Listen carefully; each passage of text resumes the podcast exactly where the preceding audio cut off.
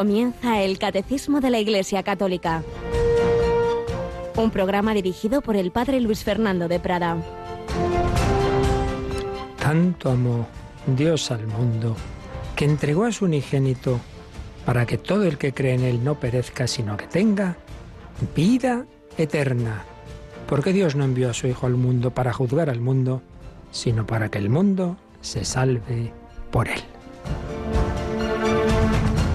Alabados sean Jesús, María y José. Muy buenos días, muy querida familia de Radio María.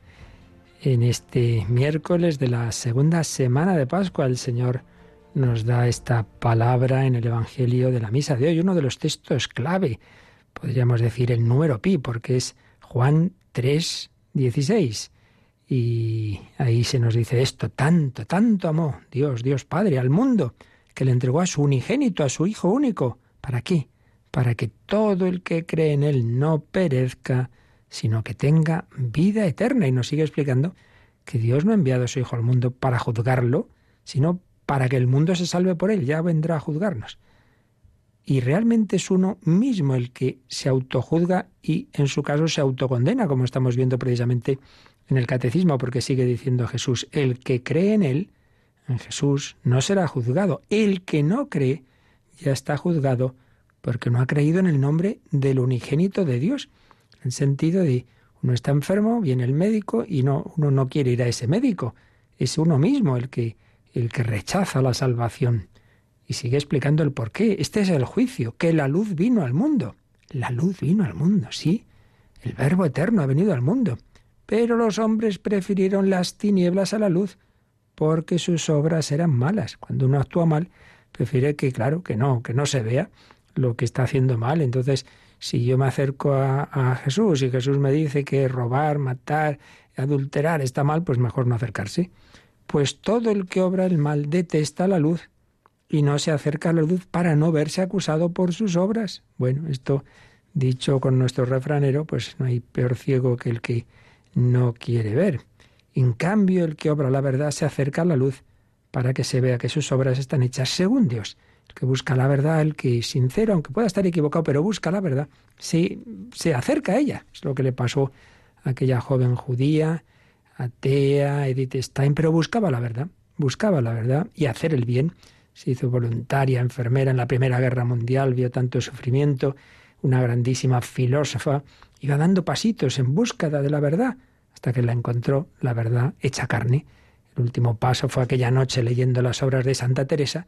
Santa Teresa de Jesús, aquella monja española, dice, esto es la verdad, esto que cuenta esta mujer, esto es, esto es clarísimo, esto no era elucubraciones, no eran chaladuras, esta mujer se encontró con la verdad, yo quiero esa verdad, y acabó en su misma orden. Se bautiza, se hace católica y carmelita descalza y se pone precisamente uno de sus nombres en honor de Santa Teresa, Teresa Benedicta, por amor también a San Benito, de la Cruz.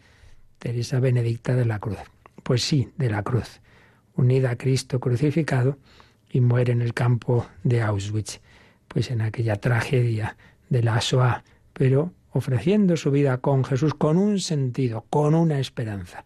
Había encontrado al Salvador. Bueno, pues aquí nosotros escuchando la luz que viene del Salvador, aprendiendo del catecismo y tenemos esta semana aquí a Mónica Martínez. Buenos días, Mónica, ¿qué tal vamos? Muy buenos días, padre. Pues bien, gracias a Dios. ¿Qué tal en tu programa entre amigos siempre te preguntan por tu marido, por tus hijos? ¿Qué tal vamos llevando esta situación? Sí, sí, pues gracias a Dios con mucha paz y también eh, cerca del Señor, buscando su proximidad. Vamos, que yo le digo muchas veces a mis padres, estamos haciendo la vida casi casi del monasterio. Hora et labora. Muy bien, hay que santificarse en cada momento según las circunstancias. La providencia, bueno, como muchas veces nos habla, ¿verdad? A través de las circunstancias. No hace falta que baje un ángel a decirnos lo que hay que hacer, sino bueno, pues aquí hay que leer la voluntad de Dios. Bueno, y también en esas circunstancias estamos en Radio María y gracias a Dios, pues de momento manteniendo prácticamente todo. Es verdad que a veces, claro, hay, por esta situación de confinamiento hay voluntarios que no pueden hacer su programa pero muy poquitos casos y cuando se dan, como en alguna persona que tenemos enferma en un programa de hoy mismo, pues lo vamos supliendo. Bueno, hoy nos toca los miércoles, hay uno de los programas estrella de Radio María, que es José María Contreras. Lo va a hacer desde su casa. Tenemos programa con, no con el padre Contreras, sino el abuelo Contreras, que es padre de familia, y muchos se piensan que es sacerdote. Eh, hoy nos va a hablar además de las relaciones de pareja. Ah, bueno, es su tema, uno de sus grandes temas, y que en estos momentos en que muchos están teniendo que llevar esas relaciones sí o sí, ¿verdad? Pues siempre es conveniente, siempre es conveniente. Luego, por la noche, no puede estar con nosotros, está malita María José, eh, la que lleva uno de los programas de Ven y Verás. ¿Qué vamos a poder escuchar en su lugar? En su lugar vamos a poder escuchar Ojos para Ver, que nos va a hablar de libertad. Hay varios grupos que hacen ese programa relacionado con el arte y uno de ellos son estos dos hombres sabios de, allí de Navarra, Santiago Arellano. Algunos dicen, uy, si ese es el padre, no, es que es el padre del padre Santiago Arellano. El Seguelar es el que, es un hombre muy sabio, fue director de educación en Navarra, catedrático de instituto y sabe un montón de literatura, de filosofía, de todo el arte y con, y con Andrés Jiménez, pues los dos dirigen desde Navarra un programa magnífico sobre arte, belleza, verdad, espiritualidad. Lo, lo, tenemos por las mañanas, pero vamos a aprovechar uno de hace algún tiempo y lo tendremos, lo podremos escuchar esta noche. Y luego, como antes decías, eh, un servidor empieza ya abre el día porque los miércoles tenemos el hombre de hoy y Dios. Hemos tenido las semanas anteriores alguna reposición, hemos tenido también los ejercicios espirituales, eran a esa hora. Antes tuvimos unos testimonios preciosos del padre Christopher, de la familia Soler, y hoy ya retomamos el hilo que íbamos siguiendo en este año. ¿Cuál es ese hilo? Pues esa frase tan bella, es bíblica, sus heridas nos han curado. Las heridas de Cristo, las heridas de su pasión, curan las heridas de nuestra alma, las heridas que nos hacemos a nosotros mismos. Y estamos recorriendo, desde hace ya tiempo, pues las heridas de los pecados capitales, la soberbia, la vanidad, la ira, la envidia, la lujuria. Bueno, pues en este tiempo que estamos viviendo, muchas personas tienden a ponerse tristes, deprimidas, vamos a comenzar un bloque que nos puede ayudar mucho sobre tristeza, porque, Mónica, ¿tú sabías?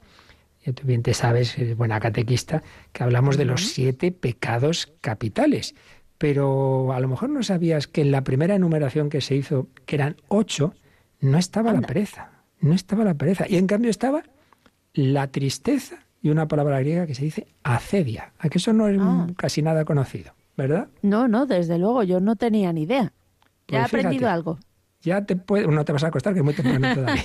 Pero esta noche, después del programa, te puedes acostar, porque ahí lo vamos a explicar. Vamos a explicar que hubo un, un padre del desierto, un autor de oriental, Evagrio Póntico, que habló de ocho pensamientos, ocho pensamientos malos. Y entre esos ocho había estos dos, tristeza y acedia. Mira tú. Y luego, pues esa tristeza, esa acedia con el tiempo, pues se fue convirtiendo o se fue fijando otros autores en una de sus consecuencias, que es la pereza. Uno está triste, no quiere hacer nada, y se olvidó que la misma tristeza, cuidado, que eso es una tentación del enemigo. Bueno, por eso hablaremos también esta noche de 11 a 12. Pero ahora vamos con ese, esta sección testimonial en que estamos viendo pues cómo cristianos, a veces muy jóvenes, como esta chica de la que comenzamos a hablar ayer, pues han afrontado no con tristeza, sino con esperanza y con alegría su propia muerte. Cuando no llegó a cumplir 19 años Kiara, Kiara Badano, pues afrontó esa situación suya tan difícil, pues con, con esperanza. Vamos a seguir hablando de esta chica italiana que tanto nos puede a todos ayudar a afrontar cualquier circunstancia pues con ese mismo espíritu de fe, de confianza.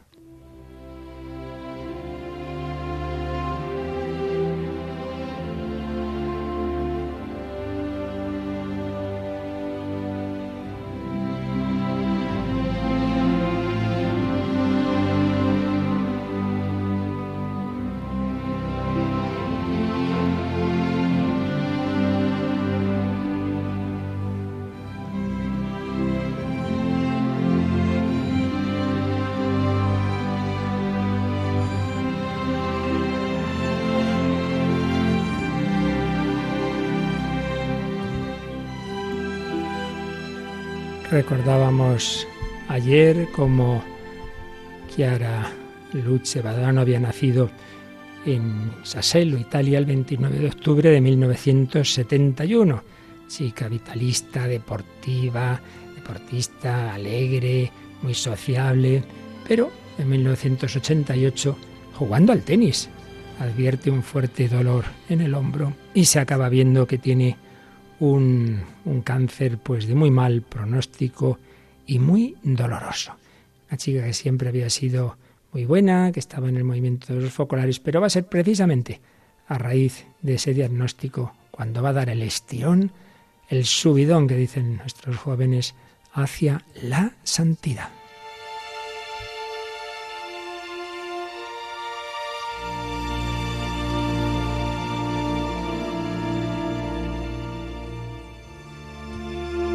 Empiezan los internamientos, ahora se distingue por su altruismo se interesa por una muchacha drogadicta, gravemente deprimida.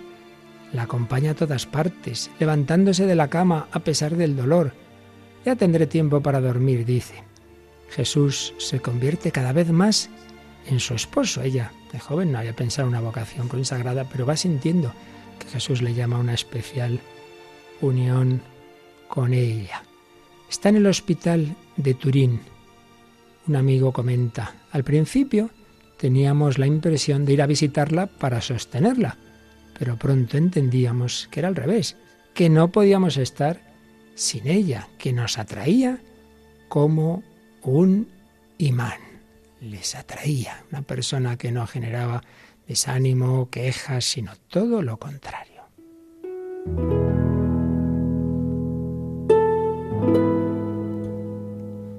Se somete a ciclos de quimioterapia y radioterapia. En un determinado momento pierde el uso de sus piernas. Lo aceptó enseguida. Bueno, no podrá andar más. ahora lanza un mensaje a sus coetáneos. Los jóvenes son el futuro, yo ya no puedo correr, pero quisiera pasarles a ellos la antorcha como en las Olimpiadas.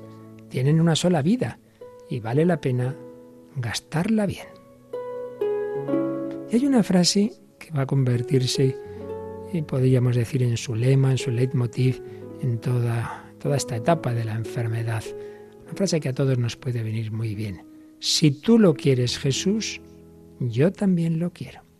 Si nosotros tenemos a la Madre Maravillas de Jesús, Santa Maravillas, que decía lo que Dios quiera, cuando Dios quiera y como Dios quiera, pues más o menos la misma idea, pero en este lenguaje juvenil y directo a Jesús lo decía esta chica. Si tú lo quieres, Jesús, yo también lo quiero que me he quedado sin poder andar, si tú lo quieres, yo también lo quiero. Que tengo este dolor, que me pasa esto, yo también lo quiero. Comunica serenidad, paz y alegría a todos los que se le acercan. Escribe, este mal Jesús me lo ha mandado en el momento justo. Ya entendemos que el Señor no es que mande así una enfermedad como que nos mete la enfermedad, pero en su providencia se sirve de esas circunstancias Mm, permite todo ese mal y hace que nos sirva en efecto para nuestra santidad, a fin de cuentas es lo que importa. Por eso me lo ha mandado en este sentido en el momento justo. Uno de los médicos dirá, demuestra con su sonrisa, con sus grandes ojos luminosos, que la muerte no existe, solo existe la vida.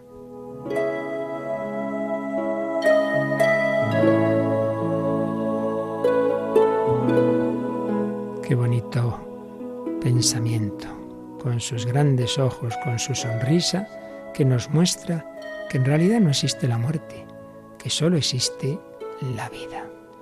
La quimioterapia hace que se le caiga el pelo, que ella siempre había cuidado mucho.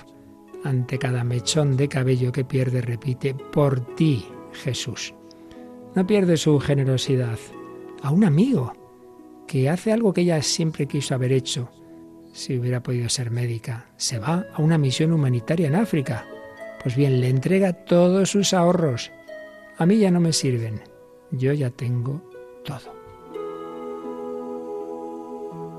Le ocurrió algo que está grabado, lo grabó en algo que le ocurrió tras un doloroso examen médico.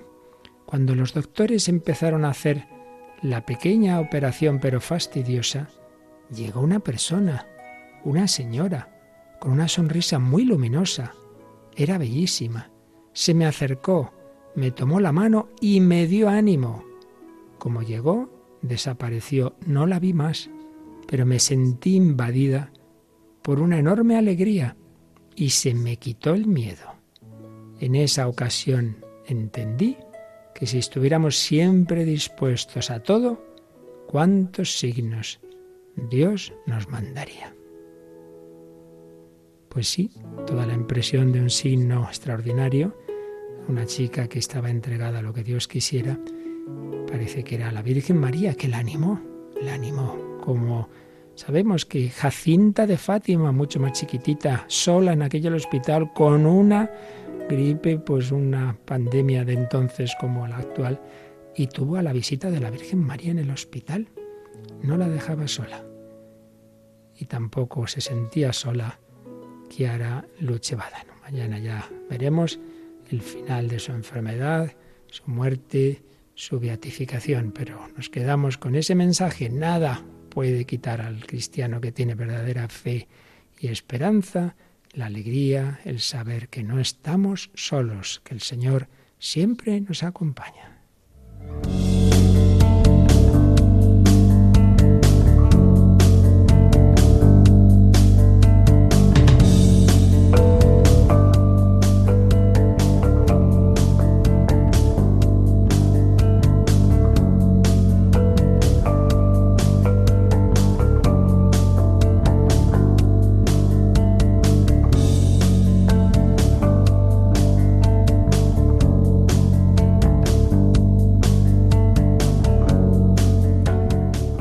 Qué pasa tras la muerte? Pues ya lo hemos estado viendo todas estas semanas y meses.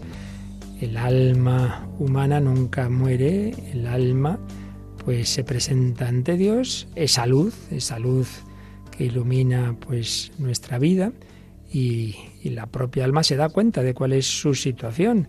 Si como esta chica está uniéndose a Jesús, pues en el fondo siempre el Señor está llamado, quiere llamarnos a unirnos con Él, pues por eso aparece en la escritura como el esposo, más allá de que uno tenga vocación consagrada o matrimonial, pero en el fondo el esposo es siempre el propio Jesucristo para todos, en cuanto que el ser humano está hecho para unirse con Él, para que Él sea nuestro, nuestra plenitud, nuestro complemento. Pues bien, si uno ha ido cumpliendo esa llamada, pues y está totalmente ya preparado y purificado, pasa esa alma a disfrutar de Dios, el cielo, pero si no lo está del todo, si quedan restos en su alma, si esa alma no está preparada, pues es como uno que ha estado mucho tiempo metido en una cueva oscura, no puedes de repente ponerle con los ojos abiertos al sol, se, se quemarían esos ojos, no puede ser, hay que hacer un proceso, pues ese proceso en el más allá, esa alma que tiene que prepararse, que tiene que limpiarse, que tiene que preparar la vista espiritual para ver a Dios, bienaventurados los limpios de corazón, porque ellos verán a Dios, es lo que llamamos purgatorio. Lo comenzamos a ver ayer. Vamos a recordar en primer lugar, Mónica, el primer número introductorio de este apartado sobre el purgatorio, que nos quedaba por ver alguna cosilla. El número 1030. Los que mueren en la gracia y en la amistad de Dios, pero imperfectamente purificados, aunque están seguros de su eterna salvación, sufren después de su muerte una purificación, a fin de obtener la santidad necesaria para entrar en la alegría del cielo. Pues aquí ya veíamos cómo en esta frase, que una frase un poquito larga, que es la única de este número 1030, bueno, pues ya se nos dan las claves de lo que es el purgatorio. Es esa situación eh, de aquellos que mueren en la amistad de Dios, los que han aceptado, al menos al final de su vida, esa amistad con, con el Señor, pero no está el alma preparada. Por eso dice que deben obtener la santidad necesaria para entrar en la alegría del cielo. El ideal sería haberla obtenido a lo largo de la vida, pero el Señor en su misericordia, pues como hace todo lo posible para que al final por lo menos estemos con Él, pues en realidad el purgatorio es un, es un regalo de la misericordia de Dios, porque si no hubiera más que o sea santos o se acabó, o separados de Dios, pues mal asunto.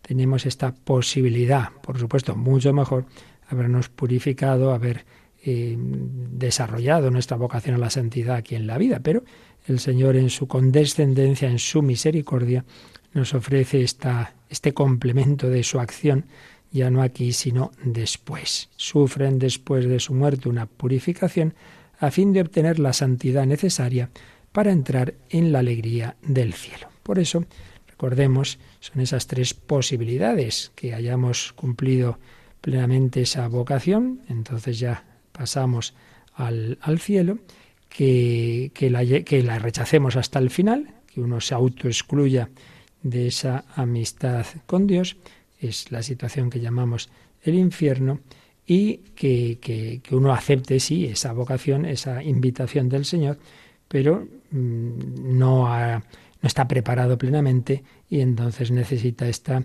purificación, esta purificación.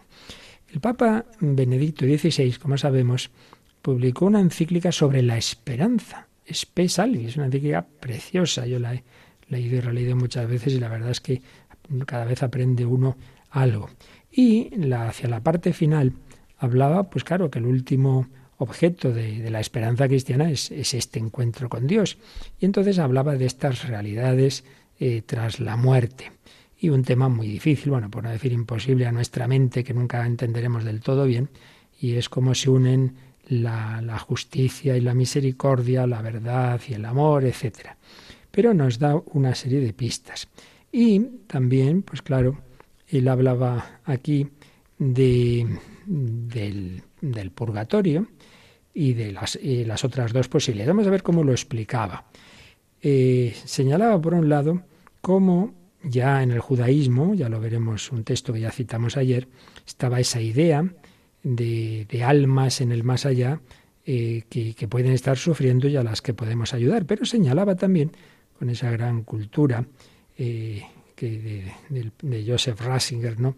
que esto aparece también intuido en filósofos griegos, en, distintos mitos, en el pensamiento de Platón, etc. Nos dice, nos dice así, esta visión del antiguo judaísmo de la condición intermedia incluye la idea de que las almas no se encuentran simplemente en una especie de recinto provisional, sino que padecen ya un castigo, como demuestra la parábola del rico Epulón, o que por el contrario gozan ya de formas provisionales de bienaventuranza. Y tampoco falta la idea de que en este estado se puedan dar también purificaciones y curaciones con las que el alma madura para la comunión con Dios. La Iglesia primitiva ha asumido estas concepciones de las que después se ha desarrollado paulatinamente en la Iglesia occidental la doctrina del purgatorio la opción de vida del hombre se hace en definitiva con la muerte. El hombre va tomando distintas opciones y ya mm, el último paso de esa opción, cuando ya queda definitivamente, es con la muerte. Esta vida suya en la muerte está ante el juez. Su opción, que se ha fraguado en el transcurso de toda la vida, puede tener distintas formas. Vamos a ver cómo explica esas tres posibles respuestas, esas tres opciones de cómo el hombre se va a presentar, se va a presentar ante, ante Dios al momento de la muerte. Dice, puede haber personas que han destruido totalmente en sí mismas el deseo de la verdad y la disponibilidad para el amor. Personas en las que todo se ha convertido en mentira. Personas que han vivido para el odio y que han pisoteado en ellas mismas el amor. Esta es una perspectiva terrible, pero en algunos casos de nuestra propia historia podemos distinguir con horror figuras de este tipo. En semejantes individuos no habría ya nada remediable y la destrucción del bien sería irrevocable.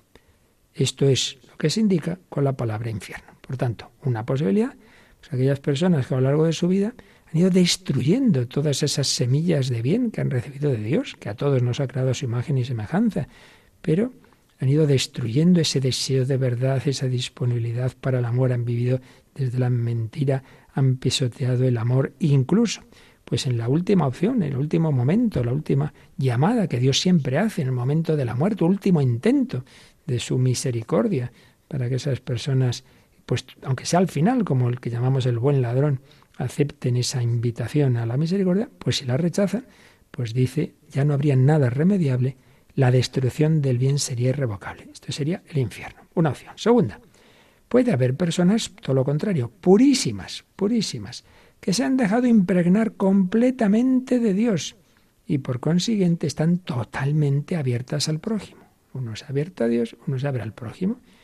Personas cuya comunión con Dios orienta ya desde ahora todo su ser y cuyo caminar hacia Dios les lleva solo a culminar lo que ya son. Una cosa muy importante que ya hemos dicho varias veces, pero hay que repetir.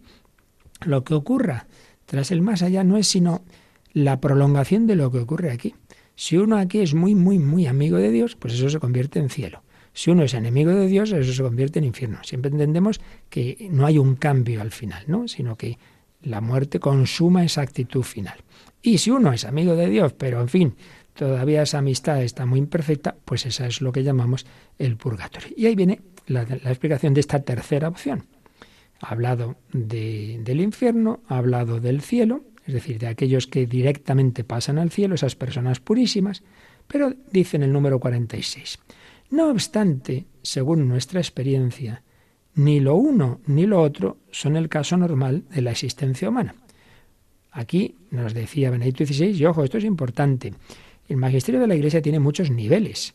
Primero, pues según el documento, hay definiciones es cátedra en que está clarísimo, es un dogma de fe, no hay nada que hablar ni que discutir. Pero luego hay otros documentos de un nivel no tan elevado, luego más bajo, luego una homilia y luego cosas que no son magisterio de la Iglesia. Hay gente que se arma muchos líos. Pues el Papa ha dicho en no sé qué entrevista, en rueda de prensa, eso no es magisterio de la Iglesia, ni de este Papa ni del anterior. Ni... Es verdad que esto empezó con Juan Pablo II, porque normalmente los papas hablaban poquito.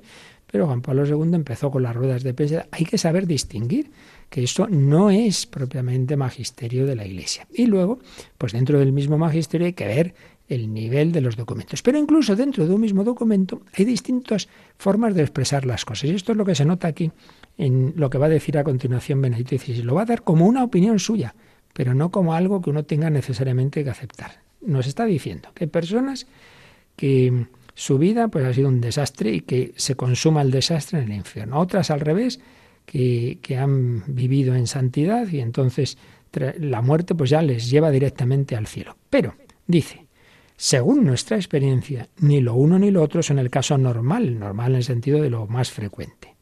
En gran parte de los hombres, eso podemos suponer, veis, es como una suposición de él, no es que diga esto es así seguro. En gran parte de los hombres, eso podemos suponer, queda en lo más profundo de su ser una última apertura interior a la verdad, al amor, a Dios. Pero en las opciones concretas de la vida, esta apertura se ha empañado con nuevos compromisos con el mal. Hay mucha suciedad que recubre la pureza, de la que sin embargo queda la sed, y que a pesar de todo rebrota una vez más desde el fondo de la inmundicia, y está presente en el alma.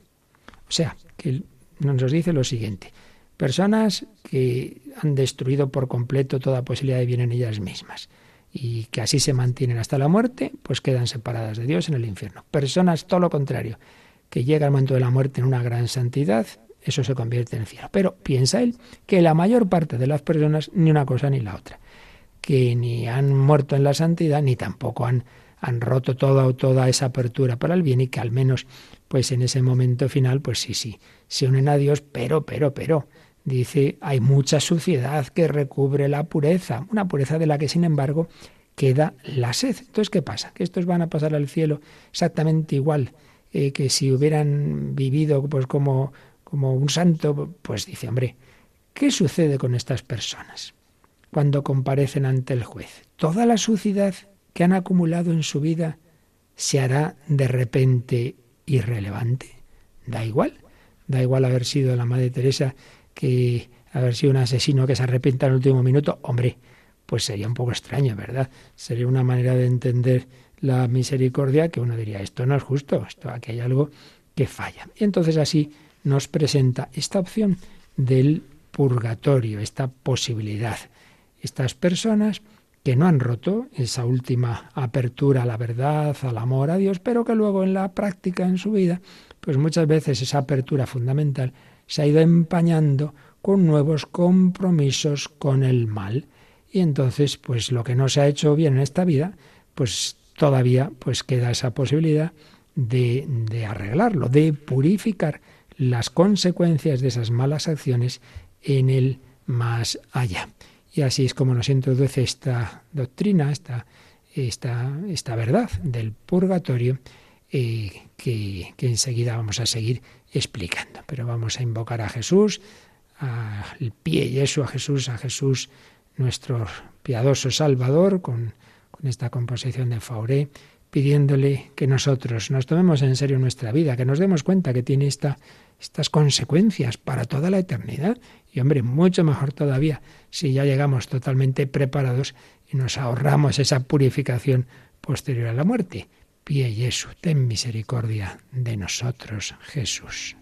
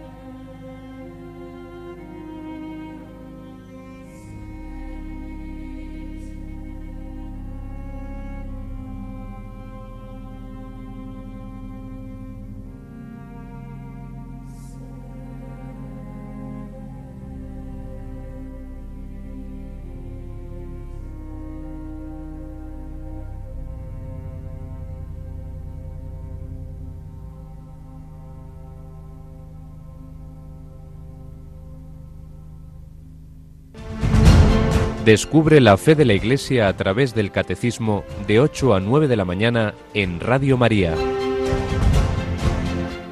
La fe de la Iglesia en estas realidades del más allá. Bueno, pues después de este primer número que nos ha un poco ya abierto las ideas clave del purgatorio, vamos a ir profundizando en esta doctrina y pasamos al siguiente número ya más extenso, que es el número 1031. Vamos a leerlo, Mónica.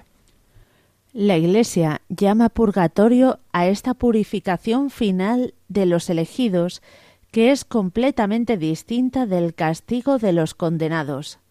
La Iglesia ha formulado la doctrina de la fe relativa al purgatorio, sobre todo en los concilios de Florencia y de Trento. La tradición de la Iglesia, haciendo referencia a ciertos textos de la Escritura, habla de un fuego purificador. Y termina este número con una cita de San Gregorio Magno que hace alusión a uno de los textos del Nuevo Testamento. Lo leemos. Respecto a ciertas faltas ligeras, es necesario creer que, antes del juicio, existe un fuego purificador, según lo que afirma aquel que es la verdad, al decir que si alguno ha pronunciado una blasfemia contra el Espíritu Santo, esto no le será perdonado ni en este siglo ni en el futuro.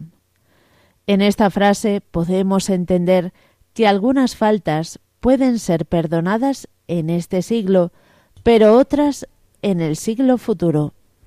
Bien, pues aquí en este número, como veis ya, va profundizando en los fundamentos de esta doctrina. Eh, ha citado, mm, entre paréntesis, no lo ha leído Mónica, claro, pero ha citado, cuando dice ciertos textos de la Escritura, entre paréntesis pone, por ejemplo, 1 Corintios 3.15, 1 Pedro 1.7, y luego en esta cita de San Gregorio Magno aparece esa parábola, es, perdón, no es parábola, esa enseñanza de Jesús cuando dice que aquellos que blasfeman contra el Espíritu Santo, que ya hemos explicado más veces que no es que uno dice una palabra fea contra el Espíritu Santo, no, es una manera de hablar, rechazar, rechazar la salvación, rechazar al que te puede salvar, rechazar la verdad. Es precisamente pues uno que está en el agua, le echan, le echan ahí un salvavidas y y no lo coge, lo tira la blasfemia contra el Espíritu Santo es que a aquel que viene a salvarte tú lo rechazas. Claro, pues eso no tiene solución. Y entonces Jesús dice que ese tipo de pecados no se perdonan ni en esta vida ni en la futura. Entonces San Gregorio Mano dice, ah, entonces hay otros que en esta vida, eh, eh, perdón, que en, el, en la futura se pueden perdonar, que son esas faltas veniales, esos pecados veniales de los que uno aquí pues no, no se ha arrepentido, ¿no? Eh, entonces ese sería uno de los textos. Luego, el más importante, que ya lo analizaremos con calma, es el de 1 Corintios 3, 15, ya lo mencionábamos ayer, pues cuando se habla de, de cómo cada uno va edificando su, su vida cristiana y cómo pues eso tiene que pasar por el fuego, eso ya lo veremos. Y luego menciona primera Pedro, eh, primera carta de San Pedro, versículo 7. Vamos a leer desde el versículo 3. Dice San Pedro, bendito sea Dios, Padre de nuestro Señor Jesucristo, quien según su gran misericordia nos ha reengendrado a una esperanza viva por la resurrección de Jesucristo de entre los muertos, para una herencia incorruptible, pura e inmarchitable, reservada en el cielo para vosotros, que por el poder de Dios habéis sido custodiados mediante la fe para la salvación, dispuesta ya a manifestarse en el momento final. Está pues bendiciendo a Dios diciendo a los cristianos, oye, qué suerte que, que el Señor pues, nos da esta herencia, ¿no? que, es, que es Dios mismo, que es el cielo. Y entonces les dice a esos cristianos que no han conocido como él sí conoció a Jesús de una manera física, por ello rebosáis de gozo, aunque tengáis que sufrir por algún tiempo diversas pruebas, ya habían empezado las persecuciones. Así la calidad de vuestra fe, de más valor que el oro, que aun después de acrisolado por el fuego perece, se convertirá en alabanza, gloria y honor en la manifestación de Jesucristo, al que sin haberlo visto lo amáis. Sin verlo, pero creyendo en él, experimentáis un gozo inefable y glorioso al lograr la finalidad de, de la fe, esto es, vuestra salvación. Es decir, está alabando a esos cristianos que sin haber visto a Jesucristo, sin embargo, tienen una fe y un amor muy grande a Él. ¿Y por qué nos pone este texto? Porque ahí aparece la imagen de que esa fe que tienen esos cristianos tiene más valor que el oro, que ese oro es acrisolado por el fuego, pero el, el oro al final perece. En cambio, vuestra fe tiene más valor que ese mismo oro acrisolado por el fuego. Entonces hay una alusión aquí al fuego. Podemos ver ahí, pues cómo también el Señor tiene que ir acrisolando nuestra fe, nuestra vida espiritual por el fuego. El fuego, en sentido metafórico, es el amor, y ahí veremos esto, en fin, distintas explicaciones, pero en cualquier caso hay una, una alusión que de alguna manera pues podemos ver en ella también una alusión al purgatorio, porque ese fuego, si aquí ya nos dejamos purificar por él, pues ya está, el purgatorio se ha dado en la tierra, pero si no, pues se dará en el más allá. Luego este número 1031 nos pone un par de números marginales que nos pueden ayudar a entender esta doctrina. Vamos a fijarnos ahora hoy en uno de ellos, así como más básico de algo que ya vimos, el número 954, porque allí se nos recuerda esos tres eh, estados posibles de, de, los hijos de la Iglesia. La Iglesia tiene tres posibles situaciones o estados. Vamos a releer este número que ya vimos cuando hablábamos de la comunión de los santos. Número 954. Los tres estados de la Iglesia. Hasta que el Señor venga en su esplendor con todos sus ángeles, y destruida la muerte, tenga sometido todo, sus discípulos, unos peregrinan en la tierra, otros ya difuntos se purifican, mientras otros están glorificados, contemplando claramente a Dios mismo, uno y trino, tal cual es.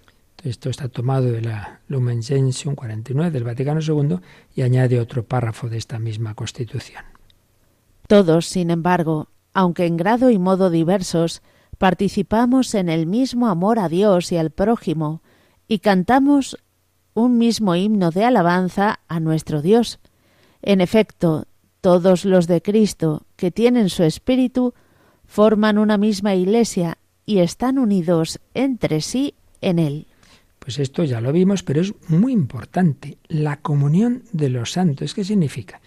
Que todos aquellos que están en el amor de Dios, en la gracia de Dios, en la amistad de Dios, sea aquí, sea aquí peregrinando, pero en esa viviendo en la unión con Dios, sea ya en el cielo, claro, ya pues disfrutando plenamente en el cara a cara del amor de Dios, o sea, en esa peregrinación, en digámoslo así, en cuanto que están siendo están todavía en camino para contemplar a Dios, que es el purgatorio, los tres las tres situaciones, en todos ellos qué es lo que nos une? Pues ese amor de Dios participado, esa gracia de Dios, esa caridad de Dios, esa esa vida divina, el Espíritu Santo. Por eso, comunión de los santos. Estamos unidos, estamos unidos. el que está aquí en la tierra, pues santificándose, luchando, sufriendo, el que está sufriendo de otra manera en el purgatorio y el que está gozando en el cielo, lo esencial lo tienen en común. es muy importante. Y esto es lo que permite que nos ayudemos unos a otros. Por eso invocamos a los santos del cielo, por eso pedimos por los difuntos del purgatorio, por eso los de arriba nos ayudan a los de abajo. Estamos unidos, el cuerpo místico de Cristo, comunión de los santos, la misma vida divina. Vamos a ver ahora, pues ya entrando más poco a poco a, a ideas que nos puedan ayudar a entender esta doctrina del purgatorio, siempre dentro de, que el misterio en todas las cosas de Dios y no digamos en las del más allá, porque claro, es lo que no conocemos, ¿verdad? Y hay cosas difíciles, pero que sí que nos la teología va va acercándose a estas realidades y nos va dando pistas que nos pueden ayudar a entender. Por ejemplo, un teólogo francés, Bernard Sesbue, pues desde una perspectiva, digamos, antropológica, nos hace ver que es muy coherente esta doctrina, pues a un modo semejante a lo que veíamos antes en la encíclica Espesalvi de Benedicto XVI. Fijaos que este número mm, que estamos viendo en 1031 nos ha dicho que no se puede mm, identificar de ninguna manera el purgatorio con el infierno, eso no tiene nada que ver. En el infierno es odio, es, desesperación, y aquí no, aquí estamos hablando de amor, etc. Y es verdad, señala este autor, y lo confirmo, porque yo alguna vez Recuerdo de cura joven, pues haber visto por ahí alguna parroquia, algún devocionario para el mes de las, de las ánimas, el mes de noviembre, claro que presentaba, hacía unas descripciones de purgatorio que madre mía, esto prácticamente es el infierno, solo que se acaba, pero, pero el infierno, pero no, no, eso no se puede presentar así.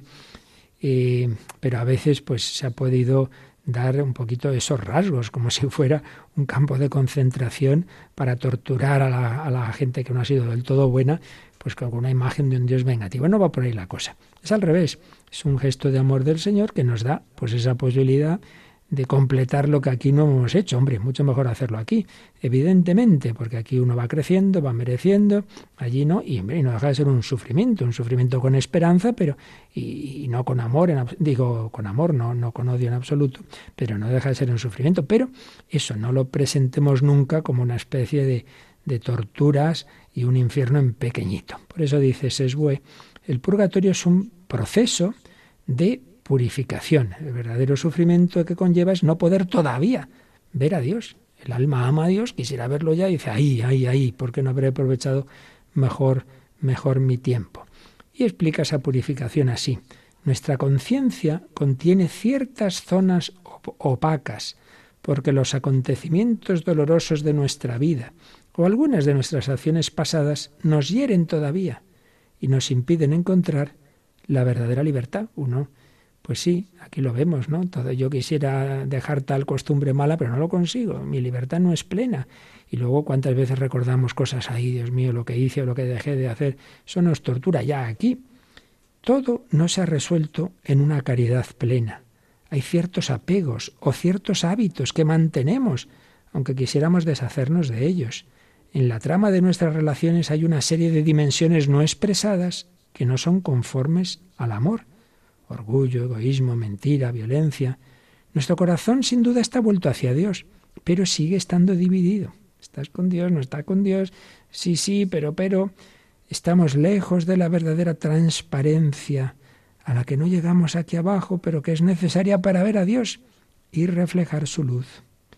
Además, no seríamos capaces de soportar el choque de los juicios que el conjunto de los que nos conocen tienen de nosotros, porque cada uno vive en una especie de burbuja protectora que le permite, en virtud de la cortesía necesaria a toda vida social, ignorar lo que otros dicen y piensan de él, a menudo equivocadamente, pero a veces también con razón. Sabemos bien lo que pensamos de ciertas personas, lo que determina nuestro comportamiento respecto de ellas y que nunca les diremos. Pues bien, para entrar en la luz y la transparencia de Dios, tenemos que desembarazarnos de todo esto y considerarnos bajo una luz cruda, dolorosa al principio, pero purificadora, porque tiene por objetivo poner de manifiesto la verdad y conducirnos al amor. Sea como sea, un día tendremos que salir de nuestra burbuja. Bueno, pues son explicaciones, uno no tiene por qué aceptarlas, las explicaciones son eso, explicaciones, pero que no es la doctrina propiamente como tal, pero que nos ayudan, nos pueden ayudar a entender la coherencia de esta doctrina. Es verdad, para, para entrar en esa plena comunión con el amor infinito, pues hay que madurar más, hay que purificar pues todas estas, estas consecuencias y estos restos del pecado original y todos los demás pecados de nuestra vida. Y para ello pues está ese complemento eh, a la acción de Dios tras la muerte, que es esa purificación, ese proceso del purgatorio. Seguiremos pues profundizando en ello, intentando acercarnos a este misterio y sabiendo, recordemos siempre lo que siempre digo, que todas estas cosas no son para elucubrar, ni para saciar nuestra curiosidad, sino para qué tenemos que hacer. Y lo que tenemos que hacer, pues de momento lo que hemos dicho está muy claro y es aprovechar todas las gracias que Dios nos da, todas las ocasiones también de purificarnos, todas las cruces y en fin, todo lo que es el camino ascético, de ir luchando contra los apegos y tal, porque lo que hagamos aquí nos ya nos queda hecho y nos lo ahorramos para esa situación del purgatorio. Mejor aquí que allá. Y segunda cosa que tenemos que hacer, que ya la veremos también, es rezar y ayudar a los que están en esa situación, porque, como acabamos de decir, somos un mismo cuerpo formamos una única iglesia, la comunión de los santos, sea aquí peregrinando, sea en el purgatorio purificándose, sea ya en el cielo gozando de Dios. Pues nada, damos gracias al Señor, invocamos a la Madre de la Misericordia, tenemos unos minutos de oración y también para el que quiera sus consultas, que Mónica me parece que, bueno, por supuesto por el correo, por el WhatsApp, no sé si también tenemos ahí disponible el teléfono, ¿nos recuerdas cómo pueden nuestros oyentes eh, hacer sus consultas. Pues recordamos que el correo es catecismo arroba También nos pueden mandar un WhatsApp al 668-594-383, un WhatsApp de texto, por favor. Y eh, bueno, hoy vamos a intentar a ver eh, las llamadas al 91 005 94 19. Así que hoy también pueden hacer si todo va bien, que estas circunstancias, bueno, y en todas la técnica a veces nos falla, pues recuerda, repites ese número de teléfono, por favor. 91005 9419. Bueno, pues ahí tenemos un momentito, si queréis alguna consulta, de hecho ya teníamos alguna en el correo, pero ahora lo más importante vamos a invocar a la Virgen María, Reina y Madre de Misericordia.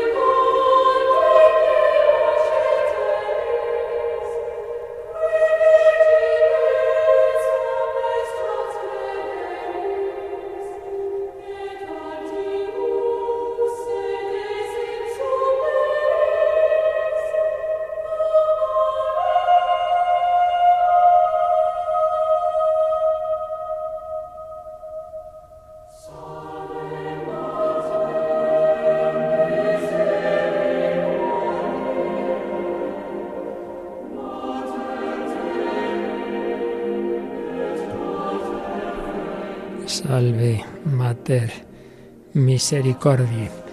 Teníamos algunas preguntas en el correo, otras van llegando. Eh, había una pregunta de Ruth.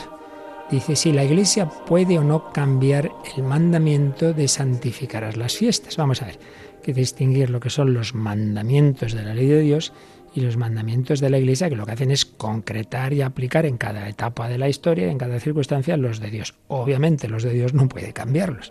Esto es lo que a veces algunos... La Iglesia cambia su doctrina, ahora ya no es pecado lo que era pecado según la ley de Dios. Eso es imposible. Solo Dios puede cambiar su propia ley, que no lo hace porque lo hace las cosas con sentido. Entonces no puede cambiar que ahí debe haber un día especial dedicado al Señor. ¿Qué es lo que sí puede cambiar? Pues las concreciones que la Iglesia hace en virtud del poder que Jesús le dio. Lo que ataris en la tierra quedará atado en el cielo, lo que desataris quedará desatado. Eso sí, y por eso la concreción que la Iglesia hace de este mandamiento, tanto en el tema del trabajo que se puede hacer o no en los festivos, como en lo más importante que es la Santa Misa, esa sí ha cambiado a lo largo de la historia.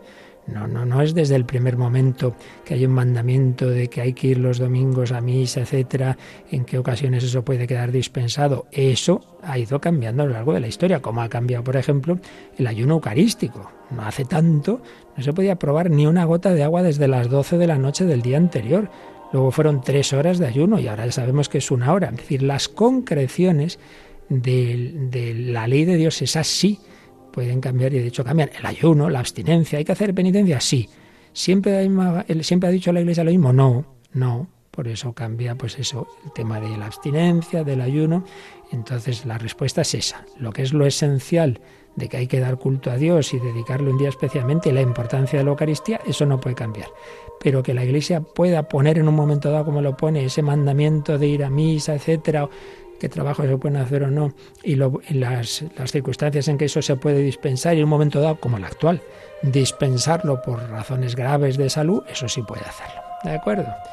¿Qué más? Dice que ayer llamó una persona preguntando si cuando alguien muere en gracia, sin pecado mortal, con algún pecado venial, con todas las indulgencias que ha otorgado el Papa, al fallecer va directamente al cielo o pasa por el purgatorio. Vamos a ver. Si realmente esa persona, o sea, para ganar la indulgencia plenaria no es, el tema no es que el Papa lo conceda, las indulgencias plenarias, en efecto, el Papa ofrece, la Iglesia ofrece muchas, varias posibilidades, pero es que para ganar la indulgencia plenaria, esto ya lo hemos explicado y está, tenéis un, en el podcast de Radio María, en el apartado del COVID-19. Hay una explicación larga que hizo Monseñor Munilla, otra que hice yo, otra que hizo Padre Mario Ortega. Entonces, para ganar una indulgencia plenaria, precisamente la, la, principal condición es que uno tenga total arrepentimiento y rechazo de todo pecado, incluso venial. Entonces, si uno ha hecho ese acto que la Iglesia le, otorga la indulgencia plenaria. Y él por su parte tiene ese arrepentimiento, si es así, si realmente ha ganado la indulgencia plenaria, pues claro, pasa directamente al cielo, esa es la, la cosa. La indulgencia plenaria justamente lo que hace es ayudarnos para que no sea necesario esa otra purificación del purgatorio. Otro tema es que ya digo, no es tan fácil ganarla, porque no simplemente es cumplir el acto que la Iglesia pueda decir, que el Papa haya dicho ahora, sino hacerlo con un arrepentimiento, una contrición que rechace todo tipo de apego a pecado, incluso venial. Entonces, en último término, solo Dios lo sabe quién la gana o no. Pero desde luego, si uno la gana al morir, se va al cielo directamente. Eso está claro. ¿Tenemos también alguna llamada, Mónica? Así es, un oyente nos ha llamado y nos ha contado que hace años fue a confesarse y no le dieron la absolución. Eh, quiere saber si sus pecados quedan sin ser redimidos porque se ha vuelto a confesar pasado el tiempo, pero no se siente perdonado.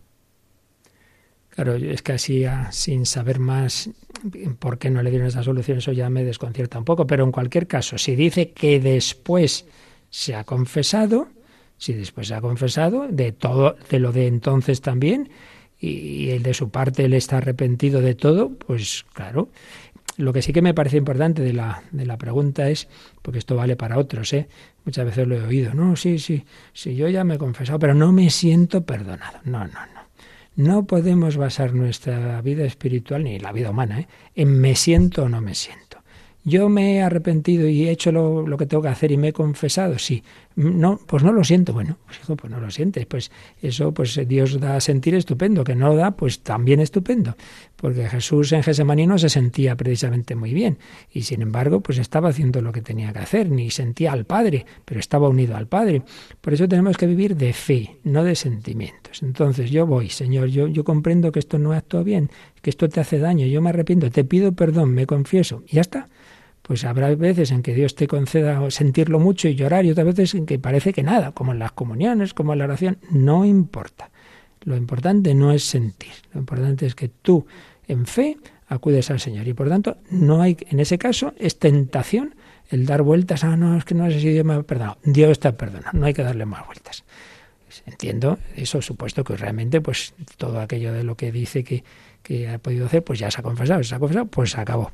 No hay que darle más vueltas. Pues ala, le pedimos al Señor vivir en esa confianza, en su amor, en su misericordia. La bendición de Dios Todopoderoso, Padre, Hijo y Espíritu Santo, descienda sobre vosotros. Alabado sea Jesucristo.